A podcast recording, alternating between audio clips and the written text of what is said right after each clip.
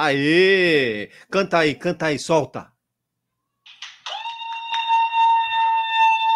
Ah, mamma mia! Mamma mia! Vai, garoto!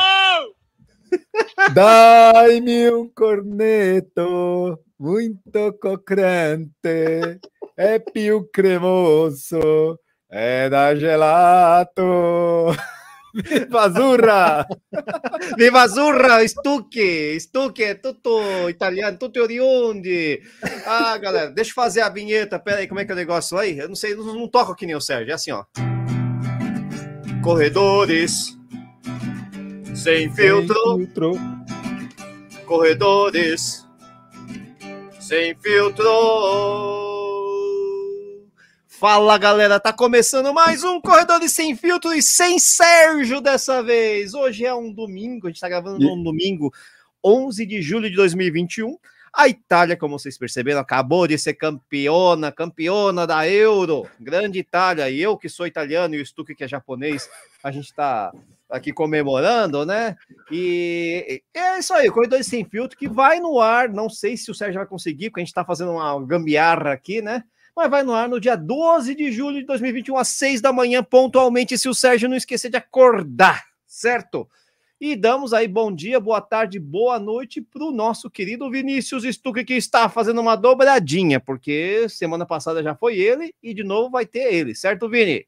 Dose dupla de Vinícius Stuck para vocês, só porque a Itália foi campeã, meus amigos. Eu, como japonês, representante da colônia japonesa do trio, estou aqui para dar os parabéns à colônia italiana, ao Nishi, nosso italiano querido, a todos os italianos que nos ouvem. E hoje, como o programa é nosso, né, Nishi, a gente pode falar mal do Sérgio, podemos falar mal de qualquer coisa, né? Podemos falar o que a gente quiser hoje. Hoje, Sérgio não está na área, foi correr provinha em Blumenau, fez tempo bom, quase é. brecou ali o, o, a última meia boa dele, que era 1,37, ele fez 1,39 agora correndo todo dia, então estamos no caminho, né? A pauta é essa, é corredores sem filtro, sem Sérgio, já que tá sem filtro e sem Sérgio, vamos falar mal do Sérgio, né? O que você tem, a, o que você tem de mal para falar do Sérgio? Além de zoar, obviamente, porque 1,89, que que é isso, Sérgio? Você tá caindo o desempenho, você fez 1,37 outro dia, o que tá acontecendo? Que que é isso, Sérgio Rocha? O que, que será que aconteceu com ele, Vinícius Stuck?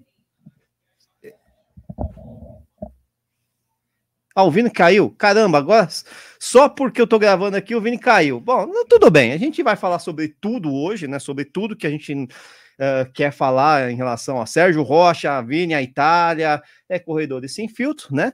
E para começar, né, vamos falar um pouquinho sobre o que aconteceu nesta semana de treinos para Niche, já que o Sérgio e o Vini semana passada ficaram falando de treino lá e, nossa, acho um caminhão de, de tempo aí, é, treino para lá, treino para cá, tal. O Sérgio, que está com essa história de correr todo dia, desde o começo do ano, acho que é o desafio dele, é correr todo dia do ano, ano de 2021, né? Uh, tá fazendo, tá. A gente tá zoando. O Sérgio fez uma hora e 39 em Blumenau, ele correu uma meia maratona em Blumenau neste final de semana, por isso que não está aqui gravando com a gente, ou melhor, por isso que não está comandando o programa com a gente, né?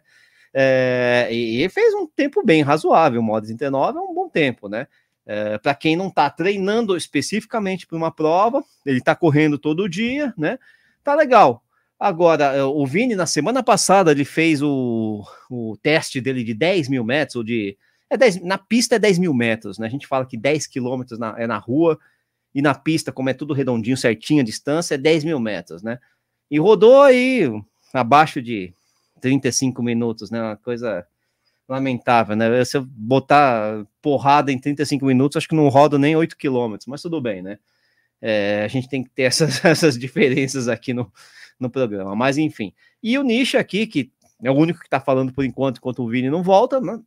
O Nish aqui também tá treinando, eu também tô treinando todos os dias, mas numa intensidade diferente do Sérgio, né? Eu não tô focando em nada não tenho nem treinador, para ser bem sincero, né? Então eu estou fazendo meus treinos bem levinho, estou fazendo base, basicamente, rodando cerca de 80 quilômetros por, por semana, o que está muito bom, né? Não rodei, aliás, hoje eu não rodei ainda, vou ter que gravar esse programa e assistir o jogo do Corinthians e treinar um pouquinho na esteira, né? Mas é, fazendo esses 80 quilômetros, levinho, sem muita, sem, sem muito foco, né? Eu, eu sou um cara que quando vai correr, é, corre com foco, né? Eu prefiro aí é, olhar, ver, verificar mais ou menos qual que é o qual que é o meu foco, assim, qual que é a prova alvo, né? Eu preciso de uma prova alvo, né? E enquanto não passa esse raio dessa pandemia maldita, né? A gente fica ali treinando, assim. Eu tô rodando uma meia todo final de semana para ter algum treino mais longo, mas nada demais. Tô testando algumas, alguns treinos do tipo correr com batimento baixo, especialmente nesses longos, né? Uh, por dois motivos, né? Os longos eu tenho feito no Ibirapuera ou na rua mesmo, e como a gente tem que usar máscara, eu não consigo rodar muito forte, ah, já que é assim, vamos rodar devagar, não tenho compromisso com pace nem nada, e a gente vê que, eu, eu vejo, né, que o, o que tem acontecido progressivamente é que o, a, para manter a mesma velocidade, os batimentos estão, quer dizer, ao contrário, né, os batimentos estão caindo, correndo na mesma velocidade. Eu, se eu estipulo um limite de batimentos, tipo 130 batimentos por minuto, eu consigo correr cada vez mais rápido, ainda que seja um, um mais rápido lento, né? Então, já fiz treinos nessa mesma pegada, estipulando um limite de 130 batimentos por minuto, né? Uh, e o negócio não, dá 6,20, 6,30, agora já está rodando abaixo de 5, então pegando aí, né? Vinícius Stuck está voltando, não sei se ele está voltando de verdade, eu só tô, tô aqui, tô na área. Caiu, caiu um pacote de macarrão aqui no meu, meu sistema. Cara, você tá, tomou uma grapa aí, o cara tá comemorando toda esse, essa, essa vitória aí da. da, da... Caraca, uma coisa, uma coisa que eu não entendo, Vini, como é que você, com esse sobrenome italiano, não virou, ainda bem, né? Não virou parmeirense?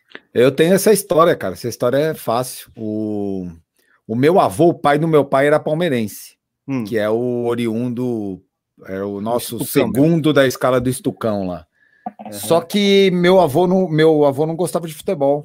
Era um cara meio, meio relaxado para futebol. É, nota assim, era Vila Palmeirense, era palmeirense, nota, era palmeirense. Né? E o pai e o tio do meu pai, o irmão do meu avô era corintiano doente e ele levava ah. meu pai pro para ir na fazendinha assistir jogo, isso lá na década de 60, 50, né? Uhum. No final dos anos 50, início dos anos 60. E meu pai se apegou muito nisso. E aí eu entrei, eu fui no embalo do e meu aí, pai. Então, na, na minha família, na minha família tem pouquíssimos palmeirenses, assim, porque os que começaram, que são os, os mais antigos, eles não eram muito chegados em futebol, não. Aí ficou a corintianada toda para fora depois. Caraca, que história legal. É, você sabe que na minha família também tem um monte de palmeirense, né?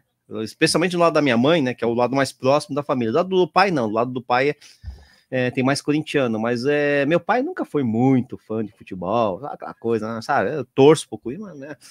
Só que eu tenho um padrinho, meu padrinho, que não é meu parente, né? Meu padrinho é só, entre aspas, padrinho, só, né? É, padrinho, mas é melhor. É que às vezes pega tio, essas coisas todas, né? É, é. Mas no caso, meu padrinho é só o melhor amigo do meu pai, né? Só que ele, japonês tal, tal só que ele jogou bola, já foi a gente semi-profissional, vamos dizer assim, porque ele ganhava uhum. dinheiro para jogar na Várzea, jogou na base do Corinthians quando quando, pô, quando o japonês não jogava bola, na década de 60, japonês Caraca, era sinônimo de nada, né? Então ele jogou com os caras ali, Sérgio Chigo, jogou com o Rivelino, jogou com, com essa galera na base do Corinthians, né? E quando, quando o Rivelino estreou em 65, ele tinha 20 anos, né? Meu? Já tinha, já tinha deixado a base do Corinthians, mas um pouquinho antes ele tinha pegado desses caras aí, né? O Sérgio Caraca. Chigo, que é o, que é o japonês que inventou o elástico e depois o Rivelino é, ah, se apropriou, mas ele sempre deu crédito, né, pro, pro, pro Serginho Yoshigo, né? É, esse cara jogava muito com meu tio na Várzea, né? Eles faziam uns times só de japonês e detonavam. Os caras chegavam, ah, tá chegando um japonês aí, a gente vai, vai acabar, né? Chegava a japonesada, era uma japonesada que sabia jogar bola, mano, estupiava, Porra, detonava Cada pega. Não, eles acabavam com o jogo, eles eram, eles eram bom de bola, né? Eu vi o meu tio jogar, Porra, que isso. Todas aquelas manhas, sabe? Manha de jogador de futebol, ele tinha todas, né? Ele pegava a molecada para treinar, assim, os não molecada, gente, né? Pequenininho, 10, 11 anos, e ensinava como, como, como fazer tabelinha com a perna do, do, do, do, do, do dos zagueiros do adversário, sabe? Ó, faz uma tabelinha, pá, pá, pá, sei que, tá, elástico, então ele sabia fazer todas essas coisas. Ele jogou mesmo Caraca, de verdade, né? Velho. Ele era de campo mesmo, jogava salão também, mas era jogador de campo, era volante. Então tinha um passe muito bom. Você botava a bola ali, ele, pá, gaveta, pá, não sei o que, fazia a bola rodar em cima da linha, só essas coisas assim, né? Então tinha isso, né? E aí Então, o seu é isso. lado torcedor do Corinthians veio dele.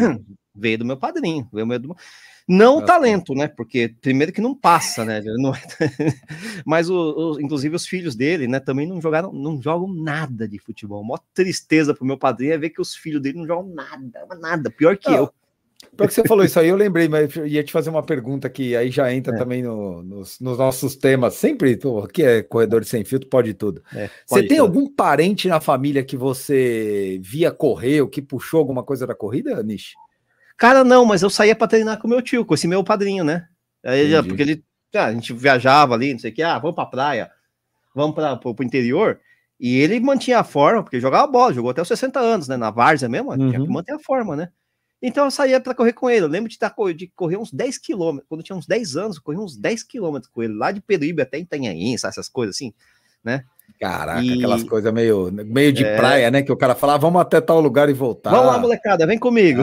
E a gente É. se matava pra acompanhar o velho lá, né? Adulto, contra moleque de 10 anos.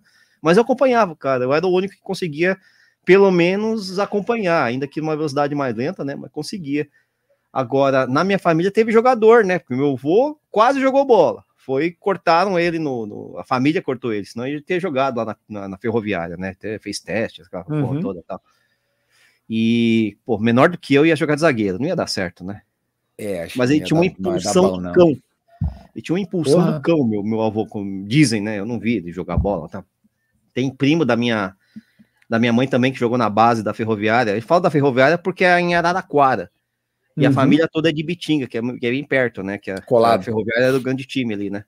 Então tem uns casos assim de parentes que jogaram bola, mas eu, cara, infelizmente, por mais que eu goste, o negócio eu sou perna de pau, perneta, eu só corria. Quando É eu mesmo? no campo, só corro. Pô, eu, eu jogava direitinho, cara. Eu já fui, eu fui meio bom de bola, assim. Não era craque, mas eu era, eu era bom jogador. Eu É? joguei, é, eu joguei, eu joguei muito tempo em futebol de salão, joguei pouco tempo campo. Eu, quando eu fui Certo. jogar campo, eu, eu joguei nos, em alguns nos campeonatos internos do clube do Corinthians, e tudo mais. Fui chamado para fazer peneira, fiz um monte de coisa. O meu tio, meu tio chegou a ser dirigente de time, de time que disputou a segunda divisão do Campeonato Paulista. Olha só. E uma época, quando eu tinha 15 anos, ele queria me levar no time lá para jogar. Só que aí tava numa fase de escolher carreira, né? Ah, eu tinha tá. que eu, eu ia fazer, eu tava fazendo colégio técnico. Eu tinha acabado de entrar no colégio técnico de 14, tinha Uhum. 14 para 15 anos. E aí tinha que escolher, ou eu ia fazer colégio técnico que era período integral, ou eu ia jogar bola. E aí minha mãe quase me matou. cortou, Não, né? Não pode, cortou meu barato. Mas eu jogava direitinho, não era Você craque, eu era, eu era lateral. Ah, corria pra caramba, ia Corria voltava o tempo inteiro. cacete, velho. É. Muito louco isso. Corria muito, corria muito. Eu jogava lateral, joguei de zagueiro, joguei de central, joguei de quarto zagueiro. Eu não tenho altura, eu, não- eu tenho 1,80m. Naquela época, É, com mas 1,80m, é você jogava de zagueiro. É bom. é Até bom. dava para jogar. Dá, Agora, para lateral, eu ia muito bem, assim. Eu ia muito bem. Você Só corre, que eu né? não era nenhum cara fora da curva. E meu pai era um cara que foi metido com futebol de várzea a vida inteira, né? Meu pai sempre Ah, jogou. Meu é. pai foi dono de time de futebol de salão, dono, assim, né? Foi fundador de time de futebol de, futebol de salão. O time Certo. o time viveu mais de quase 50 anos, 45 anos, se eu não me engano. E, e eu, eu vivi muito nesse meio do futebol com ele. Então, por isso que eu sou muito fanático de futebol e por isso que eu faço muito comparativo, às vezes, da corrida com o futebol, né? Às vezes a Ah, gente. mas Eu também. Corredor, tem, corredor tem uma maneira muito, muito chata de ver o lado ruim do futebol, né? E o Sim. lado ruim do futebol é o lado ruim da vida. As É. merdas que tem no futebol são as merdas que tem em qualquer negócio. Tem gente O- ruim no meio do futebol, como tem gente ruim no negócio Sim. que você trabalha. Tem Sim, em tudo que é sim, sim. lugar, é a mesma coisa. É, eu sou apaixonado por esporte. Agora, futebol é aquela história. O corredor não gosta muito de futebol, porque o futebol ocupa muito espaço, tira espaço da É. corrida, entre aspas. Mas eu não sei se tira espaço de verdade da corrida, É. porque se. A gente também não tem grandes ídolos atualmente, já teve, né? É. Não tem. Não, né? e, outra- e- e tem uma coisa, né, Nishi? Você falou isso aí, isso é muito claro para mim. A gente reclama muito disso, né? Por exemplo, eu vou, eu vou falar de uma reclamação minha aqui. Eu tava Aham. querendo assistir a Diamond League, e Isso. aí tava, o Band Sport estava para transmitir a Diamond League, e quando eu botei lá, tava passando um jogo de tênis do Djokovic. Aí eu fiquei puto. Falei, Porra, eu não quero ver tênis, porque eu não sou um cara muito chegado em tênis, eu queria ver a Diamond League. Agora, é assim, o que que dá mais retorno? A Diamond é. League ou o tênis? O que que dá mais retorno? O futebol ou uma corrida? É, A sim. gente, como corredor, se cobrar 10 reais para a gente assistir o Troféu Brasil de Atletismo, a gente Não vai, vai. assistir? Não a gente não vai. Não Se vai, na- não vai se- de graça. Ó, não vai de graça, cara. Ó, as finais, as finais da Olimpíadas no Rio de Janeiro, elas não tiveram engenho lotado nenhum dia. Não. Ah, mas o ingresso é caro. Cara, concordo, o ingresso é caro, tá muito fora do nosso padrão aquisitivo. Mas mesmo as pessoas que tinham que têm dinheiro para ir, elas não iam assistir a final do atletismo, porque não é um negócio que atrai as pessoas como um todo. Então é um círculo que ele não se alimenta, ele só perde força. A gente não põe dinheiro no esporte, a gente e a gente quer que as empresas ponham investimento no esporte. Aí a gente cobra o governo que tem um milhão de coisas para fazer, para cuidar é, de hospital, do é, cacete A4, cara, não vai ser a melhor fonte de investimento para o esporte. Não adianta a gente sonhar com isso. Até poderia não. ser por uma questão é, econômica, por uma questão de, de, prosperidade, né? De você tirar talento, de você é, ter uma porta de entrada das pessoas que estão num, numa condição de uma renda social mais baixa. Mas isso não é o papel do governo, de certa forma, né? Assim, não sei se é o papel, mas o governo, talvez, na situação tem que prioridades, tá, tem, né? Tem outras prioridades. Né? Tem prioridades. Então eu percebo que é uma situação que a gente não, que não se alimenta. Aí como é que a empresa vai botar dinheiro no esporte, sendo que o esporte não, não aparece? Sendo que a gente não gasta o dinheiro com ela. É. A gente, como corredor, em geral, a gente é muito individualista. Sim. A gente faz Sim, muito nosso, a gente cuida muito do nosso, a gente não cuida muito do todo, entendeu? Eu acho. É uma opinião, não, é tá? verdade. Tá? Estou dono da razão, não. Eu, eu concordo. Eu concordo. Tanto que você. É, é, é uma, um exemplo muito simples. Você vai lá, você participa da sua primeira, sei lá, SP City Marathon, por exemplo, sua primeira maratona de São Paulo, coisa do tipo. Você vai lá, você participa, tal, tal, tal. Você lá, você faz um baita tempo, o, tempo que você queria, você posta lá, três horas e meia, quatro horas, quatro horas e meia, sei lá, minha primeira maratona, beleza. Pergunta quantas dessas pessoas sabem quem ganhou a prova. Muito poucas. Ninguém se interessa por saber quem é. ganhou a prova, sabe?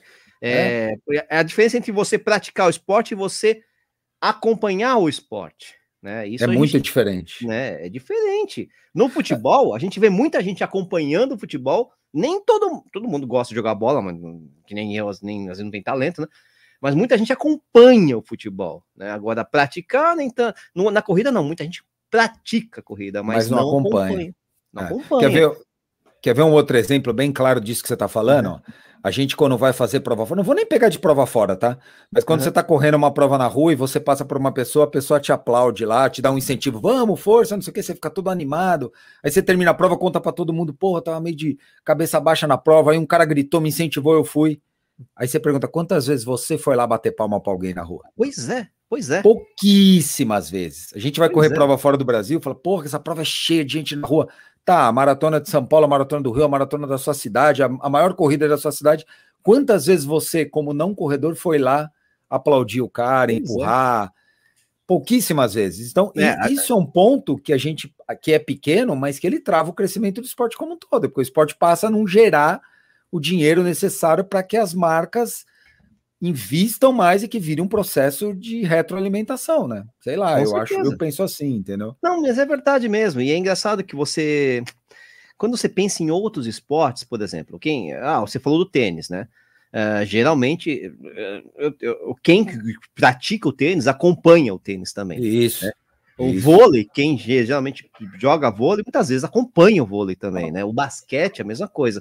Mas na corrida não é tanto assim. É uma coisa engraçada. É verdade. Aliás, geral. É que, na verdade, o atletismo geral é meio sacanagem, porque, lógico, aí quem arremessa peso sempre acompanha, porque é um esporte muito pequeno, é uma, é uma modalidade muito pequena. Quem, quem salta em distância, por exemplo, numa faculdade, lógico que está acompanhando, coisa do tipo. Claro. Mas as pessoas não, não têm esse tipo de coisa, né?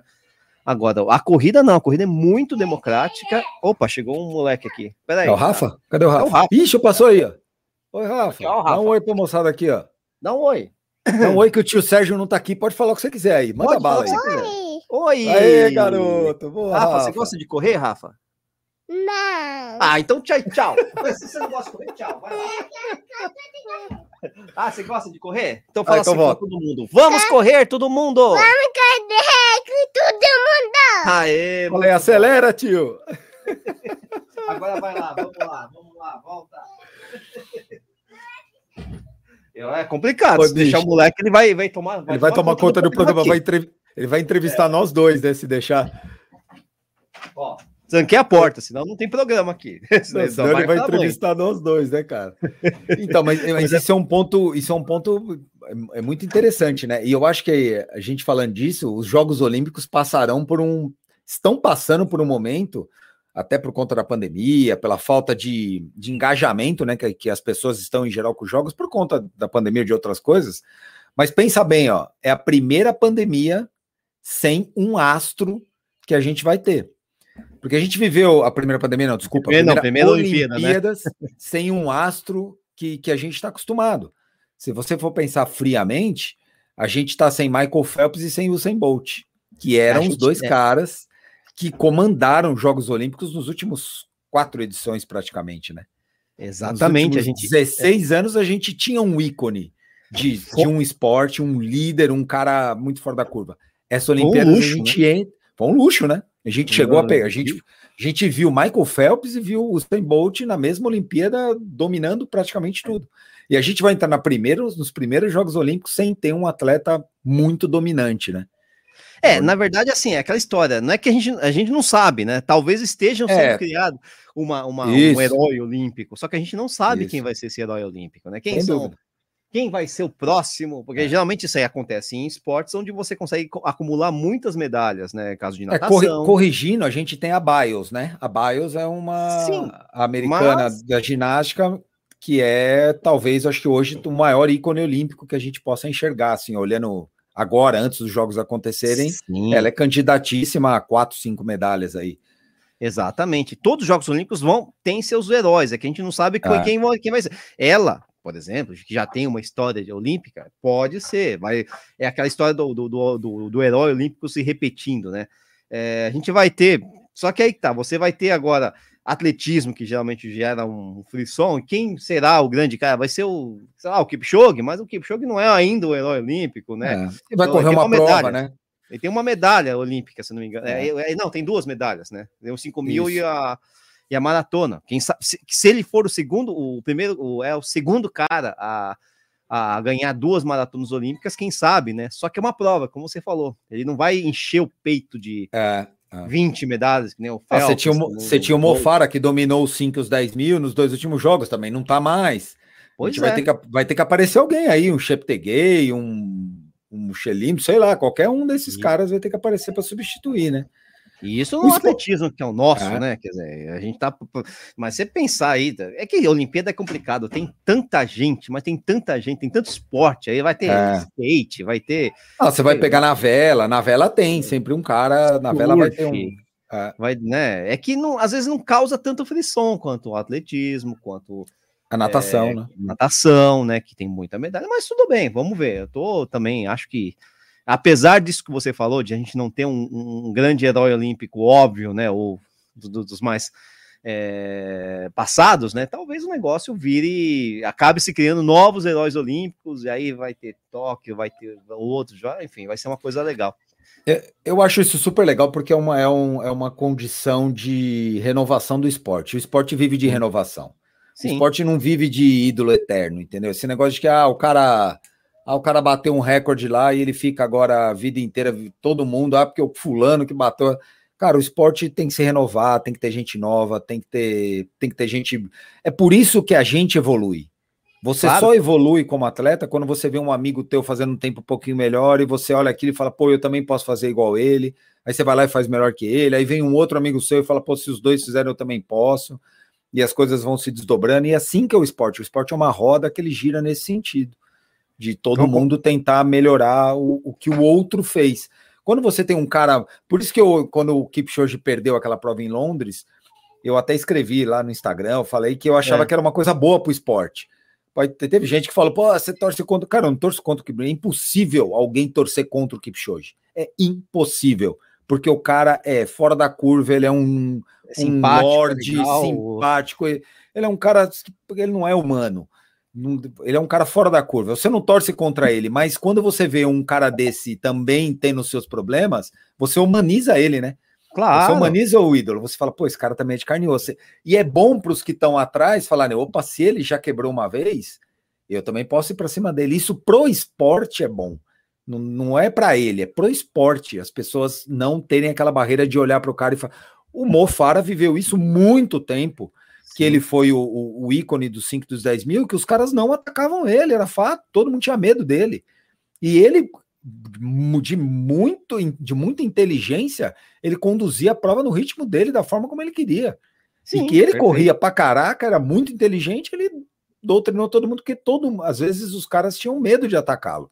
Muita gente não atacava ele por respeito à posição do Mofara, que era um baita num corredor à época, né? A gente sempre tem no esporte, eh, eh, como você falou, tem essas uhum. barreiras, né? E, essa, e os limites, as barreiras, esse negócio até de, ah, será que um dia um homem vai conseguir correr os 100 metros abaixo de 9 segundos e 50 ou abaixo de 9 segundos? A gente já teve isso, será que um dia o homem vai correr os 10, os 100 metros abaixo de 10 segundos? É, você teve, será que um dia alguém vai conseguir ganhar tantas medalhas quanto o Mark Spitz ganhou, que foi em é, 72, é. apareceu o Phelps aí.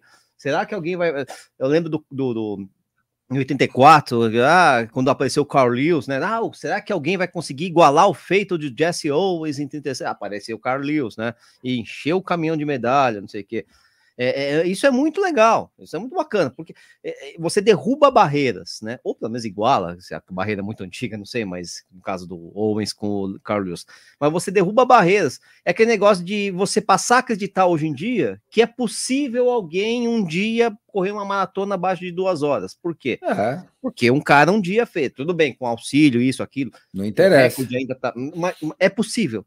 Agora, é quando você há, há 20 anos atrás, quando você começou a correr, quando eu comecei a correr, sei lá, ninguém. Eh, fazer uma, uma, uma afirmação dessa que alguém um dia podia correr, correr 42.195 metros abaixo de duas horas era quase um absurdo. O pessoal falava, não, daqui a 20, 30, 50 anos, né? Era, era isso que a é gente ouvia. Não, não é, é, mais, né? Não é mais. É tá próximo, não o suficiente para você ver isso na semana que vem, mas não tá distante, né? Porque alguém já fez. Quando alguém já fez, mano, parece que cai um monte de barreira mental nos outros caras. É, é, é exatamente isso. E, e, isso cai por várias coisas, né? Cai muito. E, e, é, e é barreira mental mesmo. Uhum. Não é uhum. física a coisa, porque muitas vezes você acredita naquilo que, que te convém, né? O teu corpo tem uma autoproteção. A gente, a gente meio que se autoprotege às vezes de colocar metas mais audaciosas por você não querer se frustrar, né? Claro. Você fica naquelas, pô, eu não vou colocar uma meta muito aqui, porque eu também não quero me frustrar. Então aí você fica naquele meio termo, até que um dia, por algum motivo, essa meta cai na sua cabeça. E a hora que ela cai na tua cabeça, eu vou dar um grande, um ótimo exemplo disso, foi aquilo que, que a gente ouviu o Danielzinho, que fez agora 12 e 9, falar quando ele estava no Quênia, que ele falou que ele viu os caras lá, os, os grandes corredores quenianos do, do, do, pelotão que ele tá, ele falou, pô, eu vi o cara lá do meu lado em carne e osso. E Sim. se ele pode, por que, que eu não posso? Exato. Então faz correr do lado dele. Pô, você, que por que, tá... que eu não posso? Isso, isso não é arrogância, não é assim, o cara, eu sou bom e o cara não é o bom. Isso não é uma arrogância, isso é simplesmente uma questão de você confiar em você, de você botar aquilo dentro da tua mente de que tudo é possível. Que Quando a gente, como é amador, é. trabalha muito pouco isso, né? Ah, a gente sim. às vezes trabalha muito pouco. Quando você é um atleta profissional, você tem que acreditar que você é o bom. Pode, talvez você saiba que existem melhores do que você, mas se você não acreditar uhum. que você é bom o suficiente para fazer aquilo, melhor mudar de rumo. Vai fazer outra coisa, vai ser engenheira, vai ser caixa de supermercado, vai ser lixeira, vai ser padeiro, vai ser leiteira, qualquer coisa. Porque é a sua profissão e é seu talento que está em jogo. Se você não acreditar que você tenha o talento, a capacidade, melhor fazer outra coisa, né? Agora, é, às vezes o que você, o que o atleta tem é aquele negócio, eu sou bom, mas eu tenho, né? Tem uns caras melhor que eu, né? E o Danielzinho tá vendo que, ó, eu sou bom, tem uns caras melhor que eu, tenho, mas eles não são tão melhor que eu, assim, a ponto de serem ah. invencíveis ou inalcançáveis ou coisa do ah. tipo, né? Se eu trabalhar. Eu sou novo, firme, né? Eu sou eu novo, sou novo, deve estar novo. Ó. Esses caras vão ficar velhos. Se eu trabalhar firme, eu já vi que dá para chegar. É, talvez não seja hoje, não seja amanhã, mas você consegue ver um futuro ali, porque né, você está treinando com os caras. E para amador também é a mesma coisa, lógico, com as suas uh, nuances, né? Pô, tá, eu não vou, eu, eu sei que eu não, não tenho a menor condição pela idade, pela por tudo que eu já fiz no, no, na corrida, né? E que não é muita coisa, mas eu não tenho a uhum. melhor condição, por exemplo, de correr com um maratonista é, profissional, ou mesmo com um, um, um, amador como você, que tem um desempenho muito melhor do que eu. Uhum mas eu sei que eu posso melhorar, ou pelo menos eu tenho que acreditar que eu posso melhorar se eu quiser fazer performance, sabe? É isso aí. E eu ainda acredito, eu ainda acredito que dá para baixar uma barreira aqui, outra ali, tal, tal, tal. Lá no comecinho, ô Vini, eu lembro que eu tinha uma barreira mental de dos 5 minutos por quilômetro. Eu achava um absurdo. Eu, com esse físico de porpeta aqui, essas perninhas curtas, né? Correr num ritmo abaixo de 5 minutos por quilômetro, a não ser que fosse em tiro de mil. Eu achava um absurdo. Não, eu nunca vou correr uma prova de 10K abaixo de 5. Eu nunca vou correr nem 5 quilômetros abaixo de 5. Né? Eu não achava possível. Aí um dia começou a acontecer com uma certa frequência. Porque, lógico, você vai se desenvolvendo como corredor. Só que você ainda fica assim, né? Ah, tá, eu corri 49, sabe? Você tá meio no limite, mas você fica assim meio na. No dia que o negócio derrubou mesmo, que acho que foi uma época até que eu fiz muita musculação e tava muito forte, né? Fiz muita uhum. musculação de explosão, foi um ciclo que eu fiz de explosão de musculação, eu levantava cargas bem altas, né, para um corredor, mas fazia três, quatro repetições, era, uma, era, era um ciclo de potência que o meu é, treinador... Potência. É, e era meu treinador que tava passando, treinador de corrida que tava passando, né? Aí eu, pô, fiquei forte. Meu, comecei. Aí, opa, agora 5 minutos por quilômetro é meu ritmo de. Tanto que hoje é meu ritmo de maratona, né? Que é um ritmo que tem que ser confortável. Não pode ser muito leve, mas tem que ser confortável, porque você tem que aguentar 42 quilômetros nesse negócio. Claro. Então você derruba uma barreira mental. É, fica até chato quando você tá fora de forma, porque você fica bem longe desse negócio, mas você sabe que você consegue treinando chegar ali naquele ponto e até ultrapassar um pouco que é o que é o, seria o suficiente para você começar a baixar de novo os seus tempos, né? É, e é esse trabalho mental que o, a gente fez aquela live com o Zeca, né? Uhum. e ele trabalha, me parece que ele trabalha muito bem isso, essa parte ah. mental, essa parte do cara acreditar, né? Muitos treinadores têm esse papel mesmo de ser não só treinadores, mas serem os caras que empurram, dá um tapinha na bunda do corredor e fala: vai, vai que você vai que você acredita, vai, vai, vai que dá, vai que dá. É, é, muito louco isso, porque isso aí tem várias. Eu conheço também um outro cara que faz um trabalho bem legal disso, que é o Ademir. O Ademir Paulino Sim. também faz um uhum. trabalho bem legal né, desse trabalho mental, né? Ele faz um, um, um, um, uma prospecção com os alunos dele bem bacana, assim. Mas tem várias formas de fazer isso, né, cara? E é claro. muito louco, porque como a gente é um ser humano e a gente não é cópia um do outro, e cada um reage de um jeito diferente, tem gente que faz isso de uma outra forma. Eu vou dar um exemplo claro. aqui. O, Marco, o Marcos Paulo Reis, que todo mundo já ouviu falar, ou pelo menos conhece aí, ele trabalha a questão mental de uma outra forma. Ele é um cara mais, mais duro na cobrança. Então, tipo, tem gente que você precisa ser duro na cobrança. Tem cara que vai bem com pessoas duras na cobrança, entendeu? Sim. Então você manda um treino ruim pro cara lá e fala, pô, você, você treinou foi uma merda. Você precisa melhorar isso, isso, isso. Não é que o cara só critica, o cara critica e te dá onde você tem que melhorar. Você precisa fazer isso, você precisa fazer aquilo, você precisa trabalhar isso, você está muito ruim nisso. Agora, tem gente que não gosta disso. Exatamente. Que quando houve uma crítica, é, se joga se mais para baixo ainda. Se retrai. Se retrai. não, sou ruim mesmo, sou uma bosta. E tem gente lá. que quando você vira pro cara e fala assim, ó, oh, fulano, você não vai conseguir fazer o que você quer. Você vai ter que fazer, isso aí tá fora. Você quer fazer 3 horas e 30, você não, com, esse, com esses seus treinos, você vai fazer 3 horas e 40. Tem gente que ouve isso e se motiva pra cacete. Fala, meu, vou calar uhum. a boca desse desganhento aí. E tem cara, e tem cara que se recolhe. Então não existe um, uma forma única. O que a gente, como, como corredor, deve fazer é tentar entender como é que você funciona melhor, e aí você pegar o como você funciona melhor para você quebrar suas barreiras internas. Porque ah, claro. todo mundo tem. Não tem quem não tenha. Porque se você Sim. não tivesse barreira interna, você se jogava da janela, você fala, se eu vou voar, rasgo aqui a, a proteção de tela, pulo e falo, vou sair voando. Todo mundo tem barreira, as barreiras, as barreiras de corrida. Eu tinha uma que eu me lembro muito bem, assim, ó. Na verdade, eu não tinha uma barreira de corrida, é. porque quando, quando eu vim do triatlon para corrida, eu vim sem expectativa nenhuma. Eu certo. vim depois de uma prova e eu fui fazer uma maratona para meio que tirar o ranço da prova que eu tinha quebrado. Você tinha uma expectativa que era seu tempo de maratona no triatlon. Que no triatlon, que eu corria mais ou menos. Base, eu, corria, né? eu corria 3 horas e 3, então todo mundo falava para mim, ah, você vai fazer um sub 3 meio fácil. Uhum. O cara corre 3 horas e 3, 3 horas e 2, não, é, nem, né? É, vai fazer um sub 3 fácil. Cansado, né? E eu, e eu, descansado, vai fazer fácil. E aí, com, esse, com os meus treinos, o, o Emerson, que é o cara que me treina, ele falou assim: Ó, oh, meu, acho que você vai correr 2 horas e 50. Você uhum. correr perto de 2 horas e 50, se você fizer força, você vai correr 2 horas e 49. Até tem uma história engraçada, eles vão emendar na história pra você dar um pouco de risada. É. E aí, cara, eu, eu fui fazer a prova achando que eu ia fazer 2 horas e 50. Só que eu, cara, eu não sou um. É, eu não era. É. Quando, você, quando você treina muita corrida no triatlon, você olha muito pouco o seu relógio. Eu Certo. tenho um amigo, que- eu É. tenho um amigo que brinca o seguinte: o relógio no Ironman serve para duas coisas. Quando você começa a maratona, para você olhar e ver que você não tá fazendo cagada, tirar o relógio Uhum. e jogar fora, mais nada.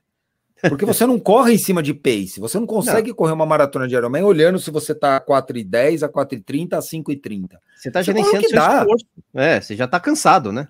Você corre o que dá. Então você no começo você controla para não fazer cagada, porque Sim. você tá relativamente empolgado. bem ainda, É, tá empolgado, né? Tá passando ali perto de onde estão as pessoas e você controla isso. né? Tá esquisito Então- ainda. É, tá. Então eu era um cara muito adepto a fazer as coisas na percepção de esforço. Eu não era um cara que olhava muito o ritmo. E quando eu fui fazer a maratona, eu, eu fui fazer uma maratona em Chicago, eu nunca tinha corrido uma maratona fora do Brasil, eu nunca tinha feito uma prova fora do Brasil. Certo. Nunca, eu só tinha feito prova aqui. E eu falei para minha esposa que eu ia fazer em 2 horas e 50. Falei, ó, a prova larga às 7 da manhã. Quando for 9 horas e 50, você me encontra na linha de chegada. E Perfeito. o cabeçudo aqui achou que a prova, que a maratona de Chicago era igual a maratona de São Paulo, que você cruza, a tua família tá lá, na grade do lado, você sai, vai lá dar um É beijo, facinho, um né? Todo mundo é. Tá todo mundo do lado. Para mim era igual. né? Tudo- Não tinha, cara, juro para você, eu não tinha noção nenhuma do, Do tamanho, tamanho da- da, proporção da tamanho do coisa. negócio, mano.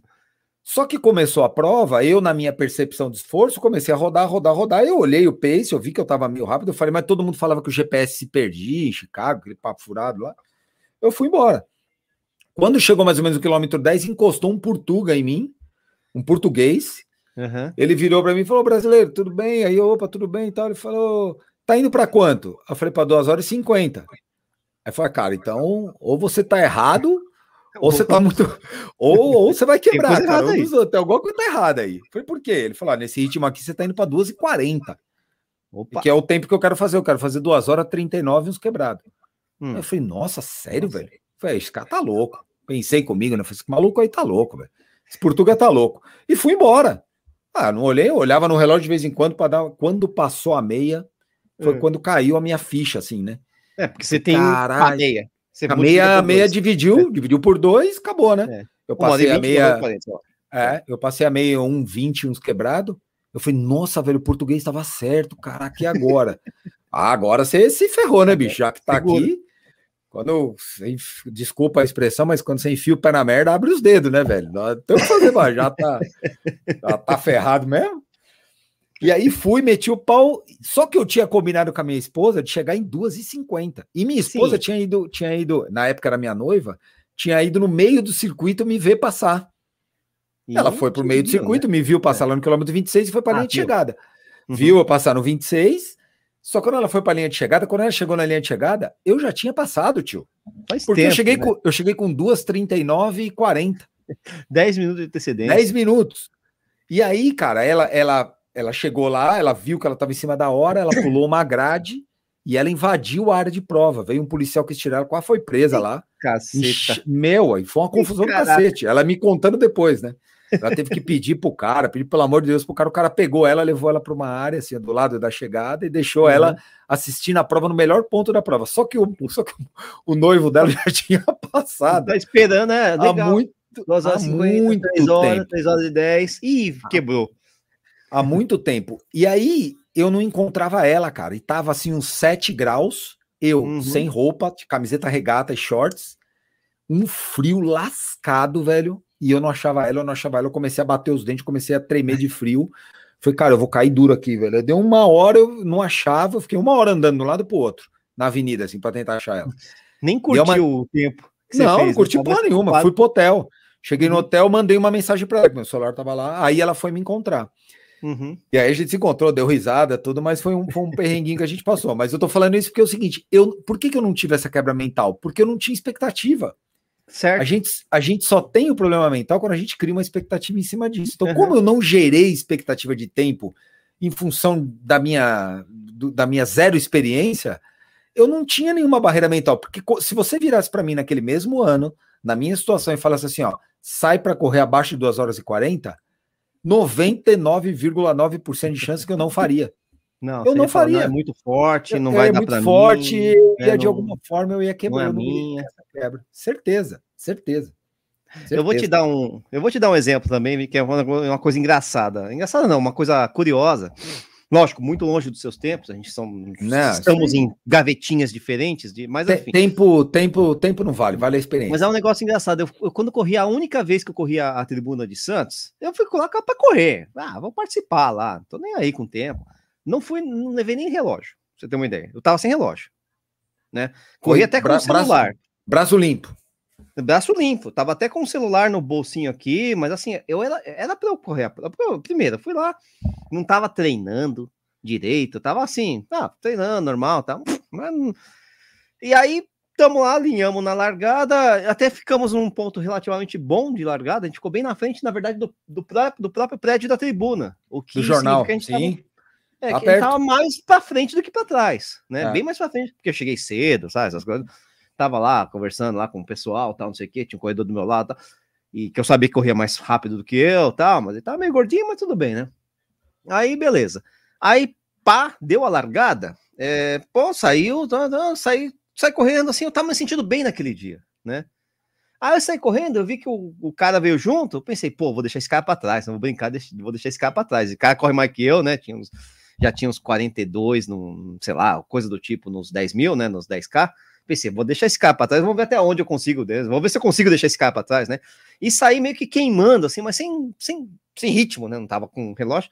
E fui, pá, pá, pá, e o cara do meu lado, e o pá, pá, pá, e o cara do meu lado, pá, pá, pá, e o cara do meu lado, pá, pá, pá, passa o quilômetro 3, o cara não tá do meu lado, o cara tá atrás de mim, né? Mas ele tá atrás de mim, então pá, pá, pá, e você vai correndo tentando abrir do cara, né? Chegou uma hora que os quilômetros 5 ou 6, não... tchau, né? Tchau, tio. Sumiu. Ficou. É, e eu não sabia que ritmo que eu tava. Eu sei que eu, eu sabia que eu tava num ritmo bom, eu sabia que eu tava perto de 4, de, de 5 por quilômetro, que para mim tava muito bom. eu não- já tinha passado aquela barreira mental, Claro. mas a gente, né? ah, eu pensei, ah, tô bem, eu vou socar o pau, que até onde dá, né? Não sei quanto que vai dar, né? E pá, pá, pá, pá, pá, pá, pá. Eu lembro que chegou uma hora, acho que não foi justamente no quilômetro 5, perguntei para uns caras ali, ó, como, é, beleza, quanto tá de tempo de prova aí, né? Tal, sem relógio. Ô, Nishi, maravilha! É, quilômetro 5, a gente tá com 20 e pouco. Eu, nossa, tô rápido. tô rápido, caraca, tô mais rápido que eu, que eu aguento, mas tudo bem, vai, agora que eu tô aqui, é a mesma coisa, pisou na merda, Ah, tá, não sei o quê. Abre os dedos, velho. Aí comecei a socar mais forte ainda, né? É, e pá, pá, pá. Eu lembro que eu cheguei no quilômetro. Já tava no quilômetro final, 9,200, coisa assim, sei lá, você tá vendo, mas eu tinha passado no quilômetro 9, tinha corrido mais um tempinho, e aí eu empolgadão, porque tipo assim, o 9, eu- aí eu comecei a acelerar de verdade. Aí eu acelerei de verdade, sabe quando você dá aquele sprintão mesmo, Sei. daquele de mil? Você, ah, agora eu vou. né? Aí eu parei para vomitar, né? Deu um Aquela- antes de vômito, parei para vomitar, fiquei, fiquei uns 30 segundos, 40, quase um minuto ali, meio. Tô bom de novo. Aí, pá, soquei. Não, beleza.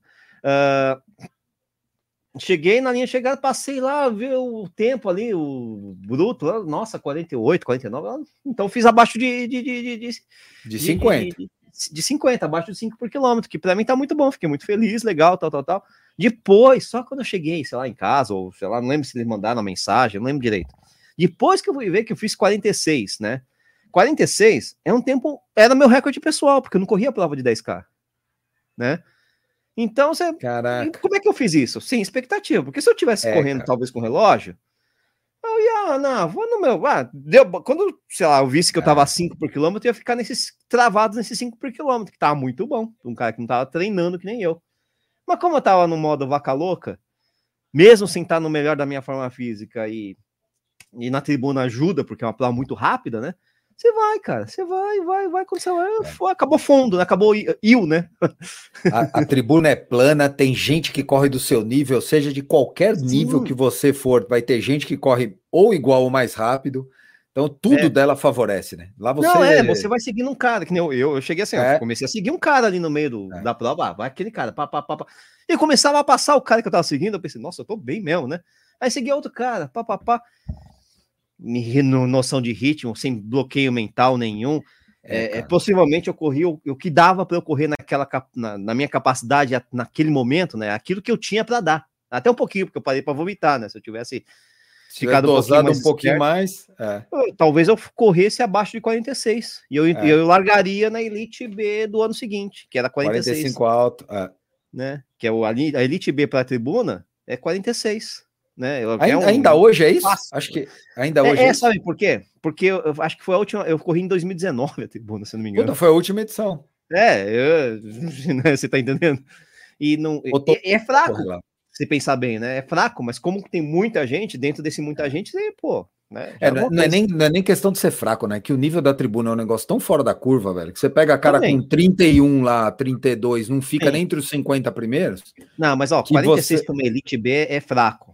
Sendo, É sendo fraco. Você pensar é qualquer fraco. prova, É, né? é. É qualquer prova. é. É, não, não, tem como, assim. Mas de qualquer forma, Elite B também é enorme na tribuna, né? Claro, que você vai claro. largar num baita É- um é que- pelotão, mas É que eu acho que a diferença lá da Elite B é muito mais questão de posicionamento, né? posicionamento. É o posicionamento de largada. é, Você falou exatamente. esse é negócio de.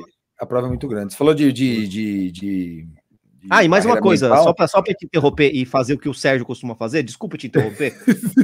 eu tenho que lembrar que nesse dia eu fiquei na frente do Sérgio e do Balu. Eu gosto de deixar isso bem registrado. O É, Balu cê- quebrou, tava machucado. Você pode falar de novo que eu não ouvi, por favor? Eu Repete. fiquei nesse dia da tribuna da 10K 2019 na frente de Sérgio Rocha e na frente de Danilo Balu. Pronto. Então, Adoro como nenhum, isso. dos, como nenhum dos dois estão aqui, então eles não podem se defender. Eles Adoro que falar ouçam isso. e procurem os seus advogados para poder responder as, as nossas o tema do programa não é falar mal do Sérgio? Então. É isso aí. Fala aí, fala o que Você- ia falar. Não, você sabe, você falou esse negócio de barreira mental? É, eu tinha uma, eu, uma vez eu fui comecei a treinar com um amigo, nos meus últimos dois, três anos aí, quando eu comecei a correr com os amigos para ajudar e tal. E tinha um cara, cara, que eu tem um cara que eu corro com ele e que era um cara muito forte, só Uhum. que ele tinha uma barreira na cabeça dele que correr a 4 para 1 era um limite dele. Entendi. Que ele, cara, o cara tinha isso, não me pergunta por quê, nem ele que sabe o porquê disso. E eu comecei a fazer longo com o cara, e eu.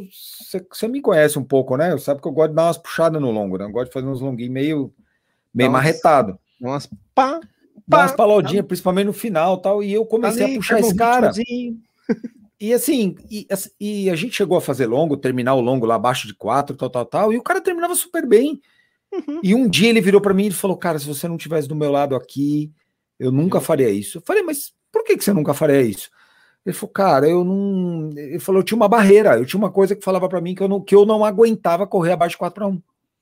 Eu não aguentava num longo fazer a 4 para 1.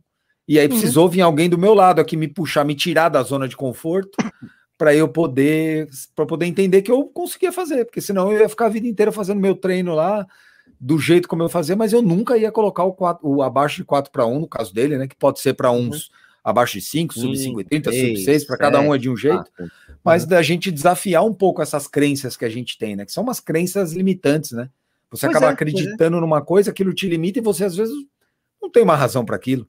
É aquele negócio de você treinar olhando o batimento cardíaco no relógio. Eu faço isso hoje, tava até explicando pro pessoal que eu tava quando você tava, você tinha caído o meu atual ritmo de treino, mas é só teste, Uhum. né?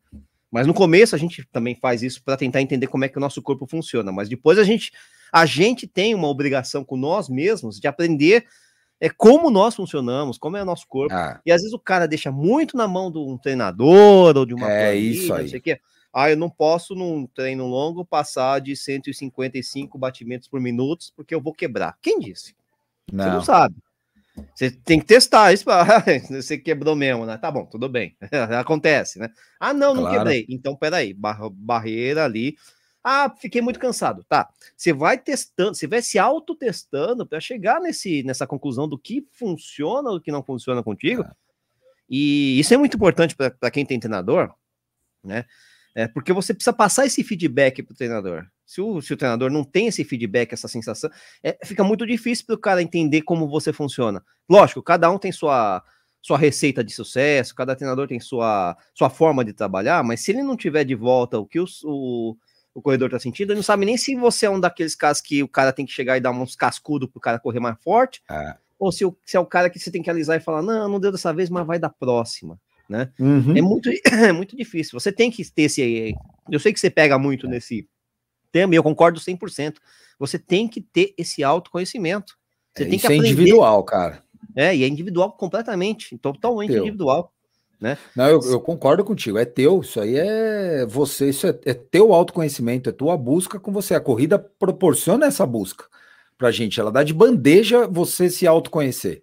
O grande, o maior benefício da corrida é o autoconhecimento. É você se autoconhecer. Eu, eu tava conversando com um amigo, a mesma coisa que você tá falando. Ele falou, porra, cara, o gabarito, tô gabaritando planilha faz seis meses. Eu falei, cara, gabaritar para. O cara virar para mim e falar assim, ah, eu gabarito planilha. Também não diz muita coisa, gabaritar pode planilha. uma Isso bosta. mostra para mim que você é. É. um ótimo executor. Agora, você tá entendendo o que tá escrito na planilha? Isso para mim é muito importante.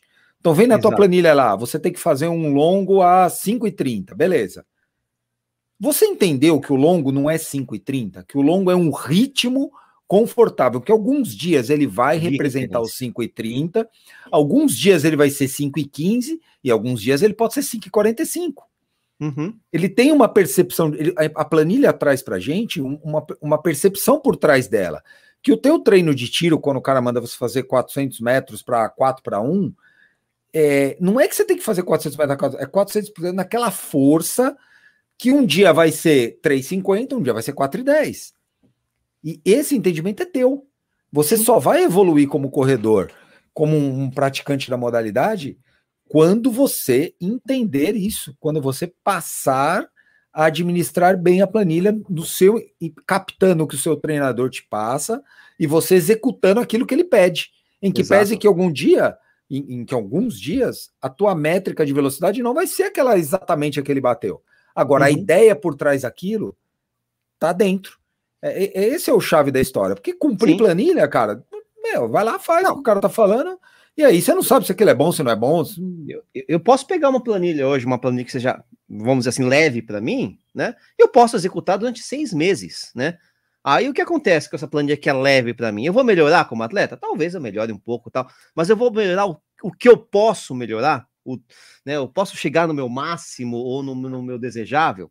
Talvez não, porque você está fazendo uma, você está executando direitinho uma planilha que no final das contas não é adequada para você, porque você, ah, vamos lá, oito tiros de mil a cinco minutos por quilômetro. Executo, executo e, né?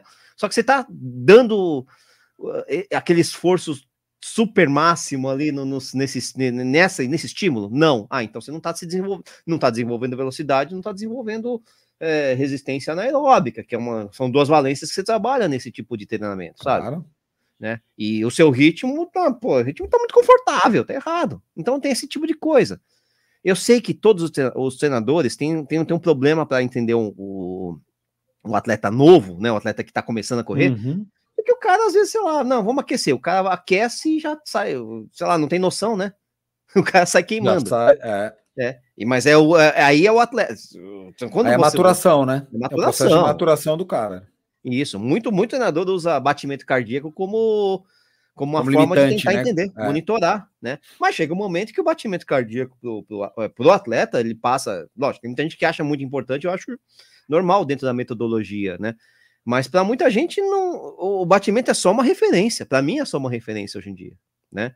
Eu gosto de ter o batimento como, eu sei que você já falou isso também, eu, eu, eu, eu, gosto de ver o batimento depois, para ver se aquilo Também. aquele esforço que eu fiz, que não sei que, tá, tá, tá, tá, tá, tá, correspondeu ao batimento. Eu não fico me medindo durante, É, né? Eu, eu A não também. ser que eu faça uma cagada muito grande, eu queira, eu queira ver na hora. Putz, corri pra cacete, vamos ver, vamos dar uma acelerada, vamos ver que. É, tá bom.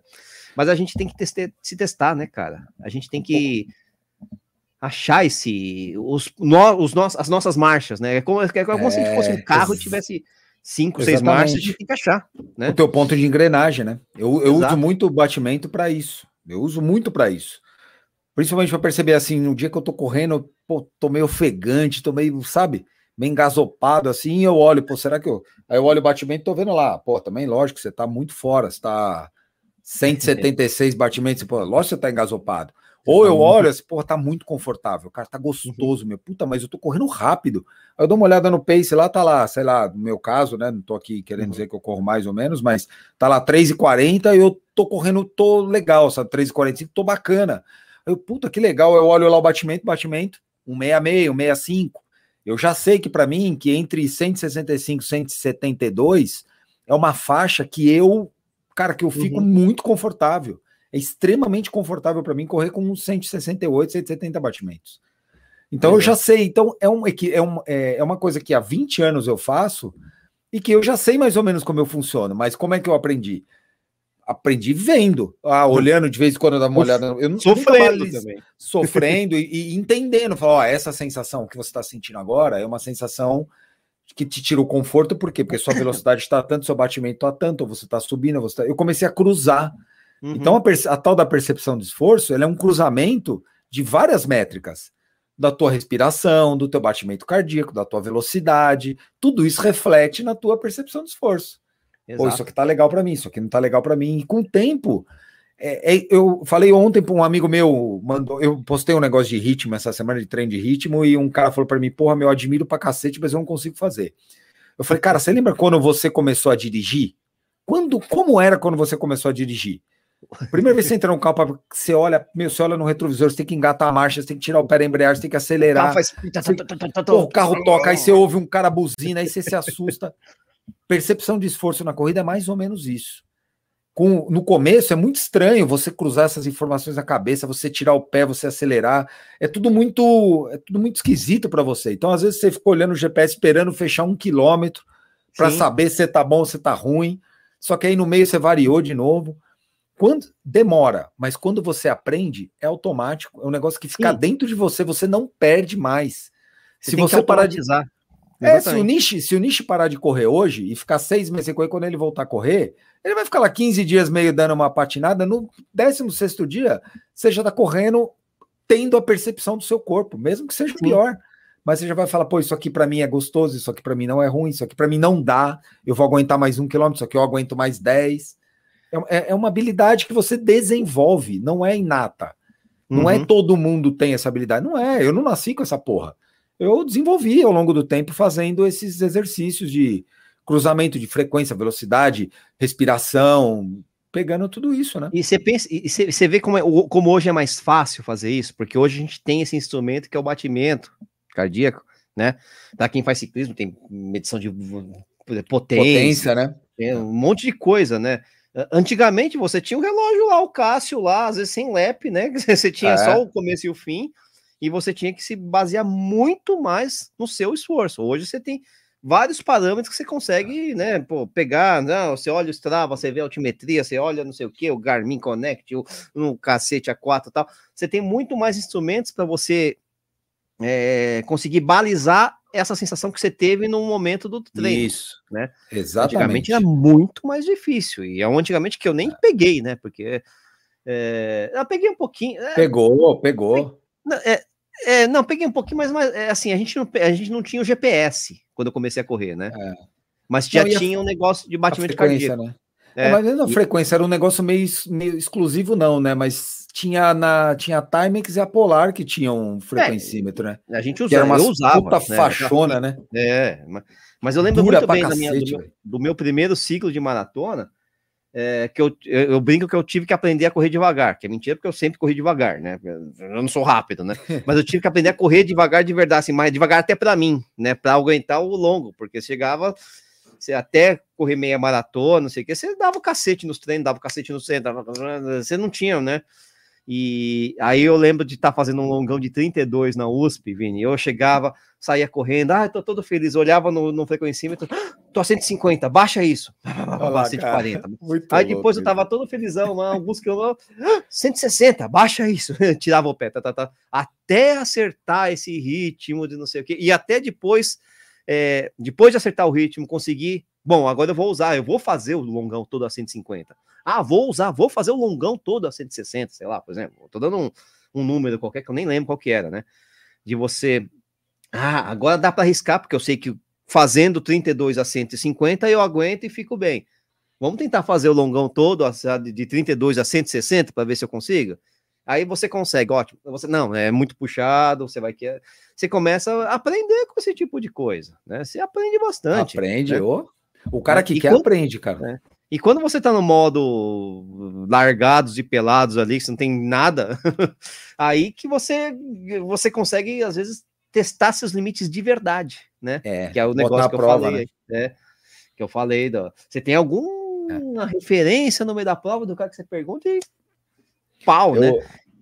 eu, eu brinco muito com esse negócio de métrica. Aí a turma. Eu tenho, tenho um amigo, um grande amigo meu, Ronaldo, puta, que é.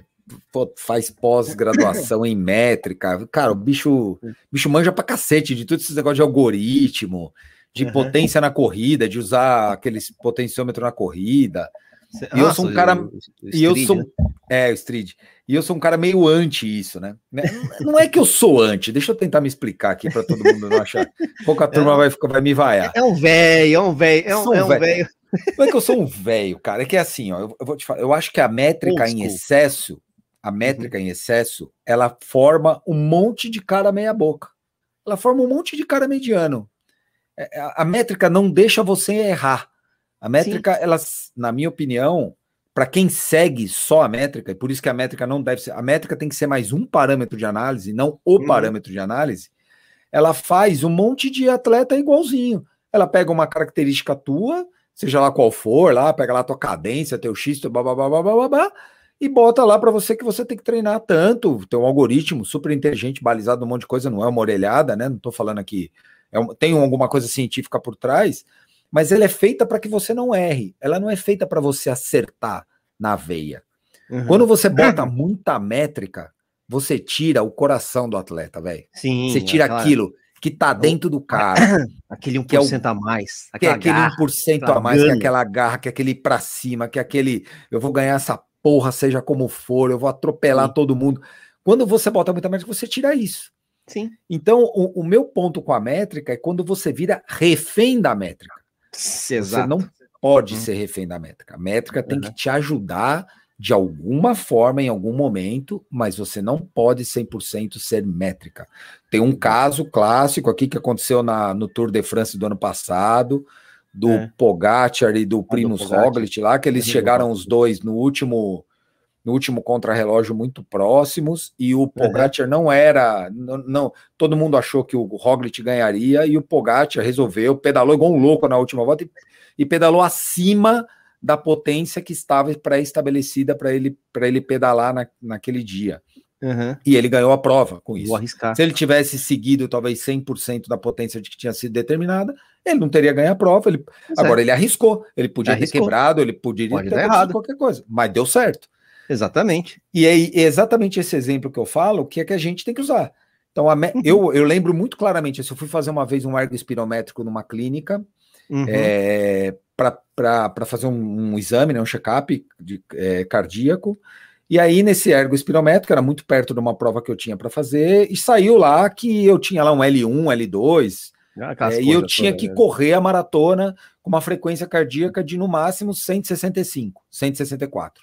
Certo. se eu passasse de Se não 164, a partir aguentar, daí pá, pá, pá, eu ia ter tá. uma, uma- sei lá, mas era assim, você tinha maior acidose, não sei acidose, o quê. né? Ia entrar É. mais ácido lático no corpo, ia ter menos remoção e isso ia acumular e uma hora eu ia quebrar. Beleza. Uhum.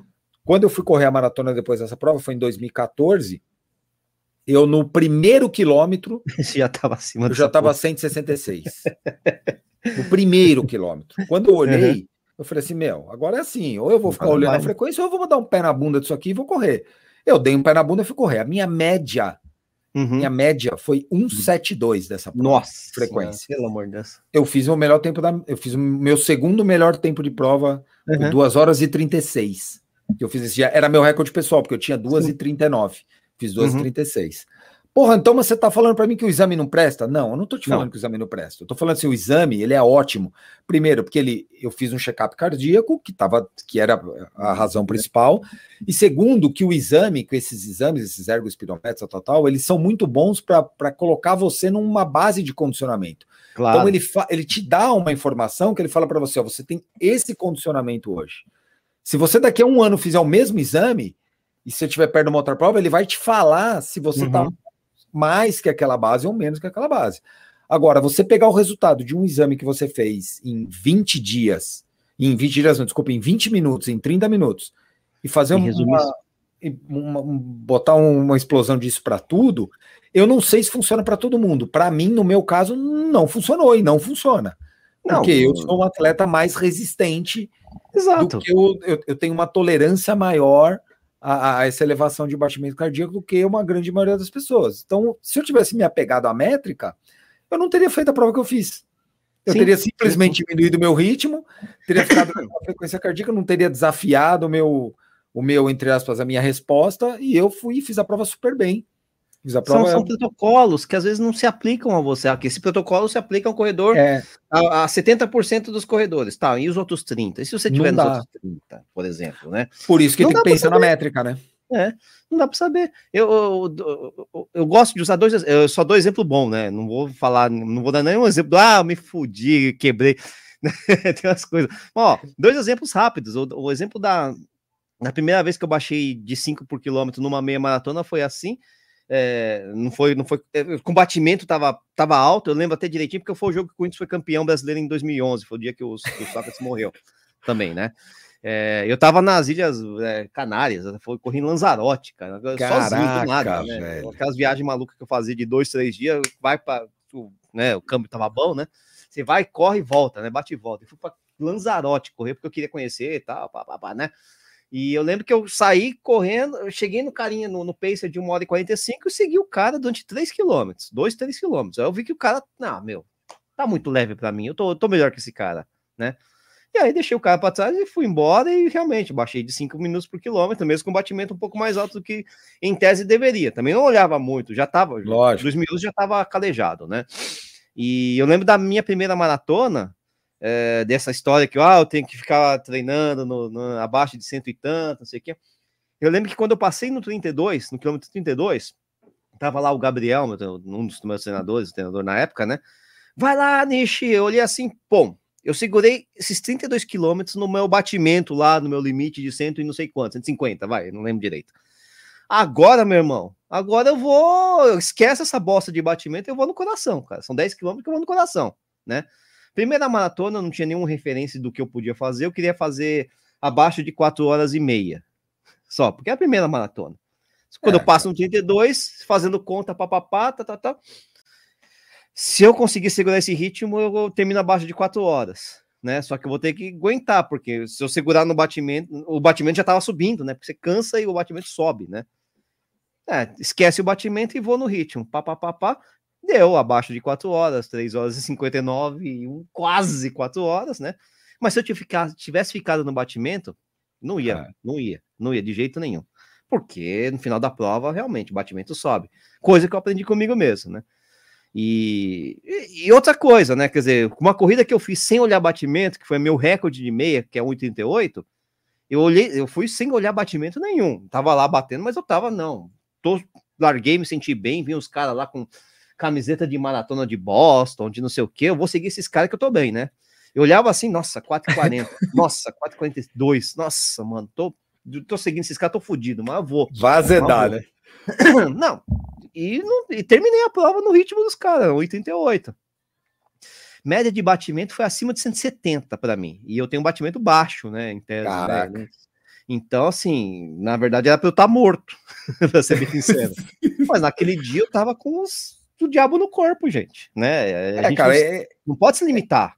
é né? isso, é exatamente isso que eu falo, cara. Eu não tenho nada contra a métrica, muito pelo contrário, eu acho que a tecnologia tá aí para ajudar a gente, Uhum. tá aí para tá aí para ser usada com inteligência, mas ela não pode tirar a tua garra, velho. Desculpa. Não, não pode. Se você tá num Desculpa. dia, né? Você tá no dia, se vai ter um dia que você.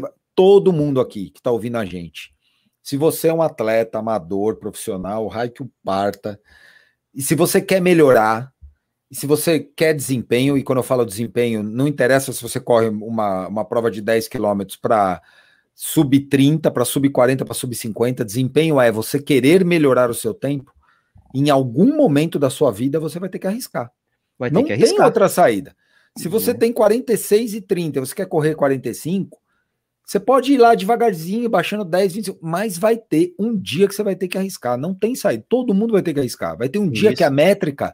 Não vai... Se você viveu a vida inteira em cima da métrica, fazendo só o que a métrica manda, você nunca vai saber se você tirou o máximo do que você poderia. Exatamente. A que arriscar. sensação Hum. de saber se você tirou o máximo só tem quem dá o máximo e não Exato. quem fica 100% olhando a métrica. É. A métrica tem que ajudar. A métrica serve muito para o treino, serve muito para orientar você num período, num macro, né, num ciclo, mas ela não pode ser olhada só é, 100% das vezes Não. naquele momento. Eu acho que a métrica não, não é legal para isso. né? Eu acho que para isso tem outras habilidades que a gente pode desenvolver E é claro que para quem tem mais experiência é mais fácil falar isso, né? É, é- é mais fácil sentir isso. Para quem tem menos experiência tem que ter um pouquinho mais de controle ali. Mas, mas você tem que buscar essa habilidade. Você não pode ficar Claro. refém da métrica o tempo todo, não, senão tá morto. Não, e, e aquela história, como é arriscar, você tem que também estar consciente que, ah, tá, arrisquei e deu errado. Eu, eu É, só falei aí. os casos que, que, que eu me dei bem, como eu É. falei. ó. Ah, tem um monte de prova, eu corri Graá, que sai acelerando abaixo, eu morri no quilômetro 3, corri não sei o que, São Paulo, não sei das quantas, morri no quilômetro 10, corri, corri, eu tenho um monte de prova também que eu cheguei, saí forte, percebi que deu tudo errado e tive que tirar o pé e o resultado não foi bom. É, Mas, é. pa- paciência. Aliás, Chicago foi assim. Minha maratona de Berlim foi assim. Então a gente arrisca. é, porque o, o máximo que pode acontecer é você não bater sua meta. Mas essa meta, Ah. pra gente que é amador, lógico que todo mundo treina, todo mundo quer bater sempre seus recordes, mas tem uma hora que você Claro. não consegue bater sempre seus recordes. Não. Pra bater seus recordes, você tem que arriscar. É Certo? isso aí. É isso aí. Então, E- tá no risco, cara. Né? Pode dar errado, mas paciência, mas pelo menos você fez a prova, você tentou, né? O importante, se não tentar, você não vai conseguir, pô. É, cara, eu, eu, assim, ó, eu, eu- o cara pergunta pra mim assim, e já te, eu pergunto pra todo mundo, qual foi a melhor prova da sua vida? É, eu, para mim, a melhor prova da minha vida foi a que eu fiz o meu melhor tempo, foi a Maratona de Chicago. Acho que foi melhor até que minha meia.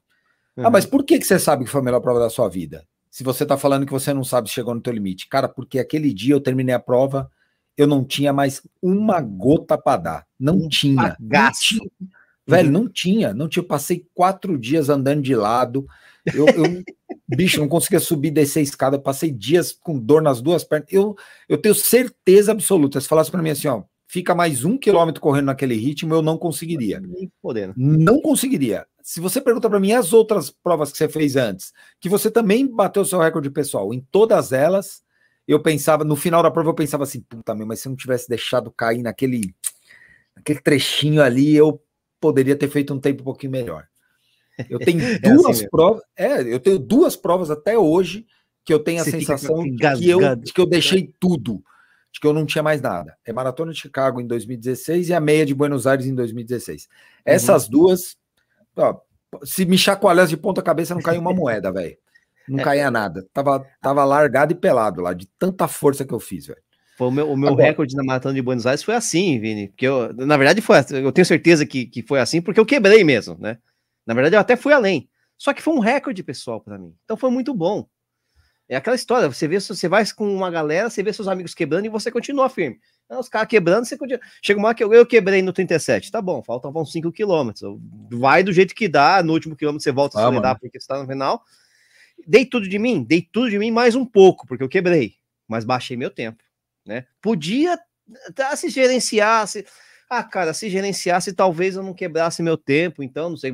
Eu sei que o que eu fiz naquela prova foi tudo que eu dei, até mais. Eu, eu- até essa prova, é- eu até tiro um pouco fora, porque eu nem treinei para essa prova, né? Eu- foi, uma- foi aquela história da percepção do treinador que falou: você consegue correr bem essa prova mesmo sem estar treinado para maratona. Aí tá bom. Vamos lá e dá certo, cara, porque você pega o treino residual de ultra que eu tinha, né?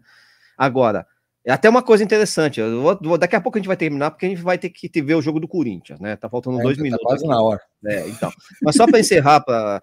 é, uma coisa que eu gosto nas outras maratonas, em mim mesmo, é que eu sei gerenciar bem o esforço. Né? Eu consigo gerenciar bem o meu esforço. Numa prova muito longa, isso é fundamental. Né? É, tanto que hoje em dia a gente considera. Pergunta, pergunta É. para você: você acha que você tem mais habilidade de gerenciar o seu esforço numa prova muito longa ou de gerenciar a sua força numa prova, entre aspas, mais curta, como a maratona, por exemplo? Ah, com certeza que é o esforço. Eu, até porque eu não habilidade do esforço. É, minha, minha, minha habilidade de gerenciar. Eu tenho uma, uma grande dificuldade de- em desenvolver velocidade alta por um, um bom tempo, sabe? Uhum. Eu tenho esse- essa Uhum. dificuldade, eu não consigo. Eu sou um cara que sprinta 200 metros, por exemplo. Se passar para 400, eu já tô fudido. Agora, Entendi. se passar para 4 mil, você já começa, eu começo a voltar na minha zona boa. Essa Entendi. faixa do anaeróbico é a minha grande dificuldade, é onde eu tenho que treinar muito, sabe? Né? Porque é onde eu tenho, eu sou fraco. Eu vejo, às vezes, o contrário, o cara que aguenta. O cara não tá tão bem, não é tão rápido quanto eu, mas o cara aguenta na, na faixa do anaeróbico, nessa faixa que você passa desse L2, essas coisas todas, o cara aguentar firme, né? Por isso que eu gosto muito dessa minha meia maratona que eu fiz em 38, porque eu fiquei praticamente o tempo inteiro acima desses L2, dessas coisas todas, né? É, foi um caso inédito, aconteceu uma vez, né? Mas em geral eu tenho essa dificuldade. Ao contrário, numa prova muito longa, que você tem que gerenciar seu esforço bem tranquilo, você tem que, ah, não posso me cansar, não posso me cansar, não posso me cansar, não posso me cansar, aí eu vou bem, né? Então tem essas coisas, né? Entendi. Cada um tem seu, a sua pegada. Claro. Você, por exemplo, é um cara que, ao contrário, você desenvolve bem velocidade, você consegue Eu. sustentar um batimento alto, né? Puta, eu fico é muito tempo, sua, cara. É. né? E eu não sou um cara rápido para prova curta. É muito louco isso, porque eu Uhum. não sou. Eu, eu pego os caras que tem. Veja Isso, assim, no seu galera. nível, né? É, eu Isso. tô, eu tô comparando laranja com laranja, tá? Eu tô Isso, pegando isso, isso. caras que têm o meu nível de maratona, assim, que fazem o tempo que eu, que eu faço, todos eles têm 10 quilômetros para 33 baixo, 32 alto. E você se mata para fazer 34 e 34 tá lá, que Para fazer 34 baixo, 34 e 30, eu, eu bicho, eu quase morro. Uhum. Esses caras correm 32, 33. Eu não tenho Certo. velocidade para isso. Agora, eu, tenho, eu ainda brinquei comigo, eu falei, se existisse uma prova de 32 quilômetros, puta, eu ia ser rei, velho.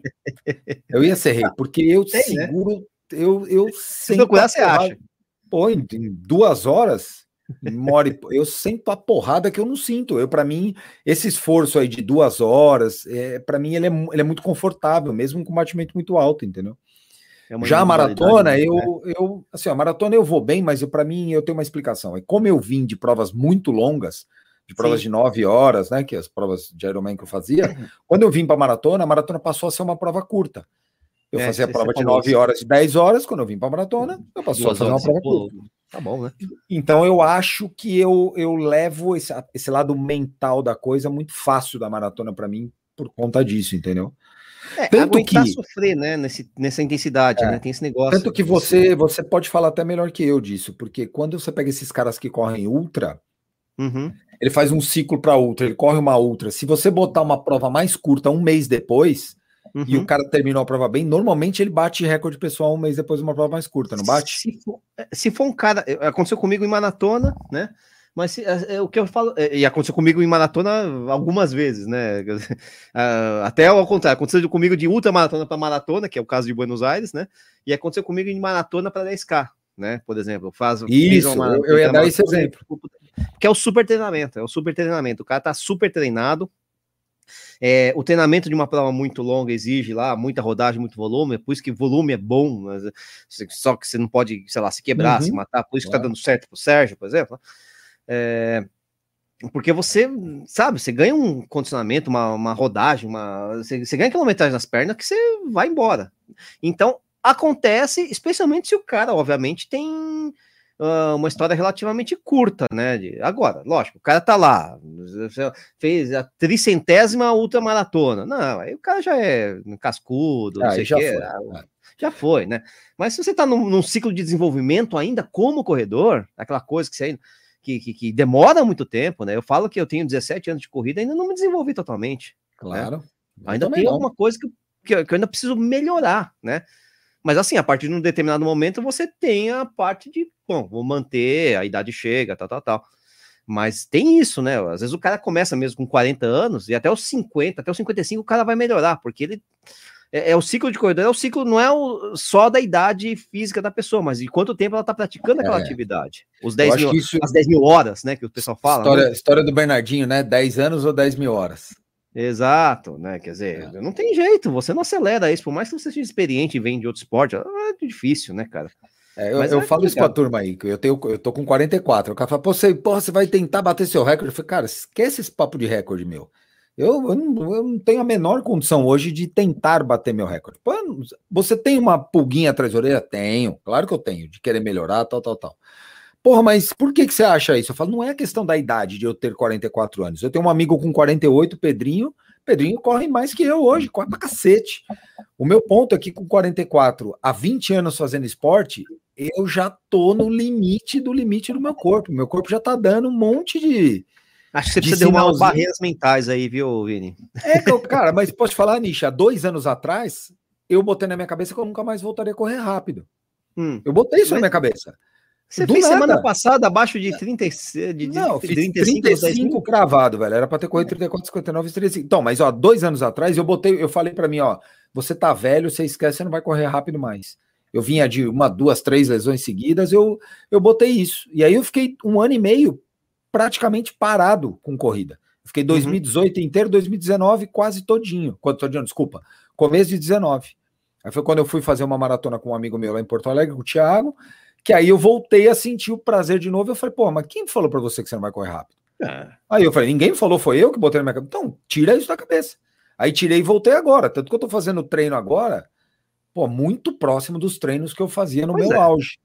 Às vezes Ah, você mas você acha uma que dá? coisinha, outra, mas, né? É, adapta a idade, Isso. adapta não sei o que, mas vai. eu Vou te dar um exemplo. Eu fiz 10 mil na pista semana sábado passado, fiz 35,00. Eu queria correr 34,59. Fiz 35,00. Beleza.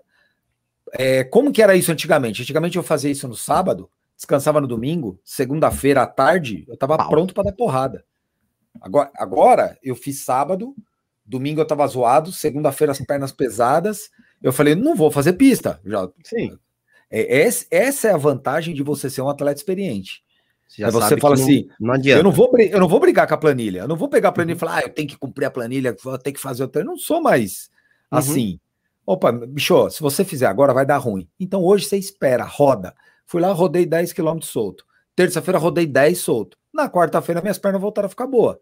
É. Então o que demorava dois dias, hoje demora, Demora quatro. mais. Não tem dá. Mas dá. Mas, Mas dá, dá, dá. dá pra adaptar. Dá pra, dá pra, por exemplo, eu já sei que talvez eu não consiga ter a mesma velocidade de tiro que eu tinha. Eu não Tá. tenho mais, eu não rodo mais 400 metros uma série para 1,12. Eu mas você tá um- competindo? com a- Você, você compete nos 400 metros? Não, você compete na Não. maratona, você compete na Não. meia.